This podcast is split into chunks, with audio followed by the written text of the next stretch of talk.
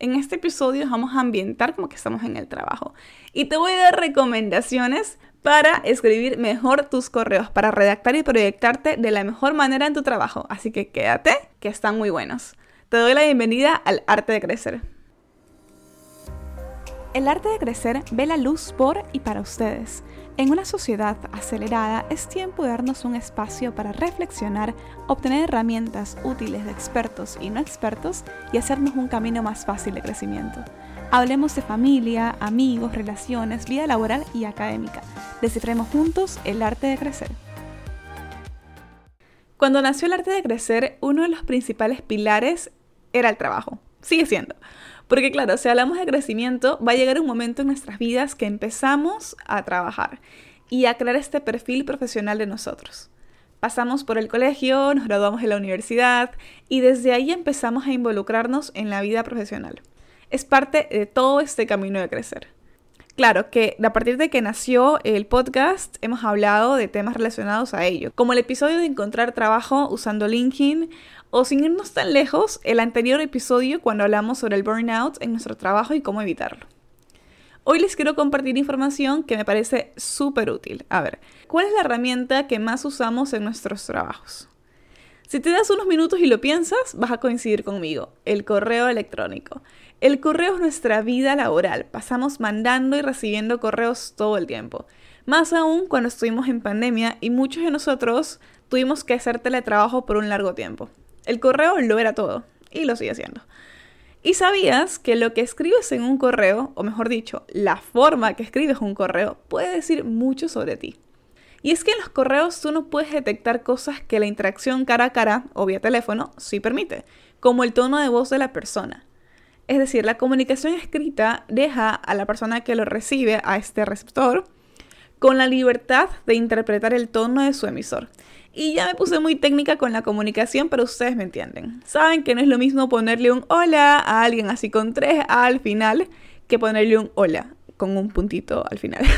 Uno dice, uy, se enojó. Y es que igual, y ya son pequeñas formas que como millennials o centennials nos percatamos y buscamos la mejor manera de comunicarnos y que nuestras emociones sean interpretadas de la forma correcta. Como, a ver, no quiero sonar muy emocionado, pero tampoco quiero sonar como como enojado, como que me resentí por algo, así que te pongo quizás un hola y un signo de admiración. Bueno, cada uno tiene su forma de redactar y su forma de escribir y la forma como nos identificamos.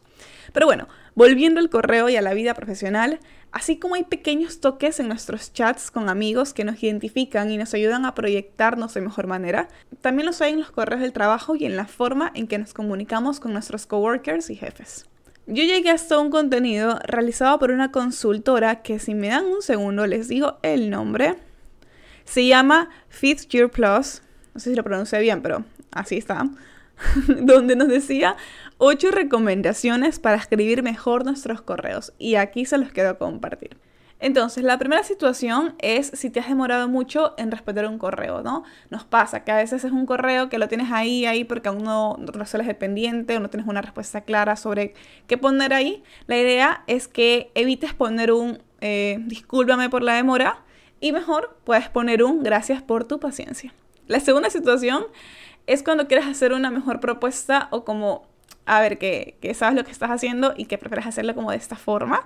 Entonces nos dice que no debemos poner como, creo que podríamos, sino un, ¿sabes? Sería mejor si. O sea, como que sería mejor si hacemos eso de acá. Como más seguridad, más seguridad, proyectemos seguridad. La tercera es cuando no sabemos en qué lugar del universo va este proyecto o va este plan o va lo que estamos proponiendo. Es como que no sabemos qué está pasando con esto.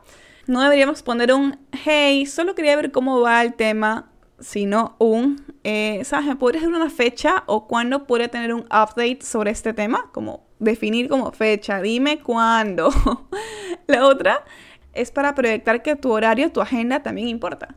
Entonces, en lugar de poner un ¿qué te funciona mejor? como una propuesta de una agenda o de una reunión, sería mejor poner un ¿podrías tal día, tal fecha, tal hora. Quizás tú da el primer paso de, definir como algo ajustado a tu agenda o con algunas opciones. La otra creo que nos pasa un montón, que a veces tú quieres explicar algo en un correo y estás, o sea, antes de escribirlo tú dices, esto va a quedar larguísimo, como un correo demasiado largo, o lo piensas mucho y es como, ¿y cómo lo explico? ¿Y cómo lo explico? Mira, hay correos que pueden ser llamadas cortas y rápidas, reuniones cortas y rápidas, y también hay reuniones que pueden ser correos. En este caso es al revés. Si tienes un correo que la verdad es que sientes que no, no sabes cómo plantearlo o sientes que se va a hacer muy largo, entonces lo más fácil es, ¿sabes qué?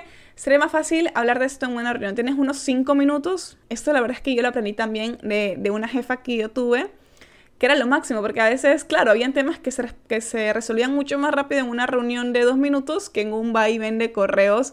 La otra situación es cuando te equivocaste en algo, cuando cometiste un pequeño error. Entonces, la idea es que en lugar de poner un ups, lo siento, mi error se me pasó totalmente, podrías poner un gracias por hacérmelo notar. Estás resaltando que esa persona te está ayudando a mejorar tu trabajo y le estás agradeciendo por eso. La otra que también he escuchado bastante es cuando alguien te agradece por, por algún trabajo que hiciste, ¿no?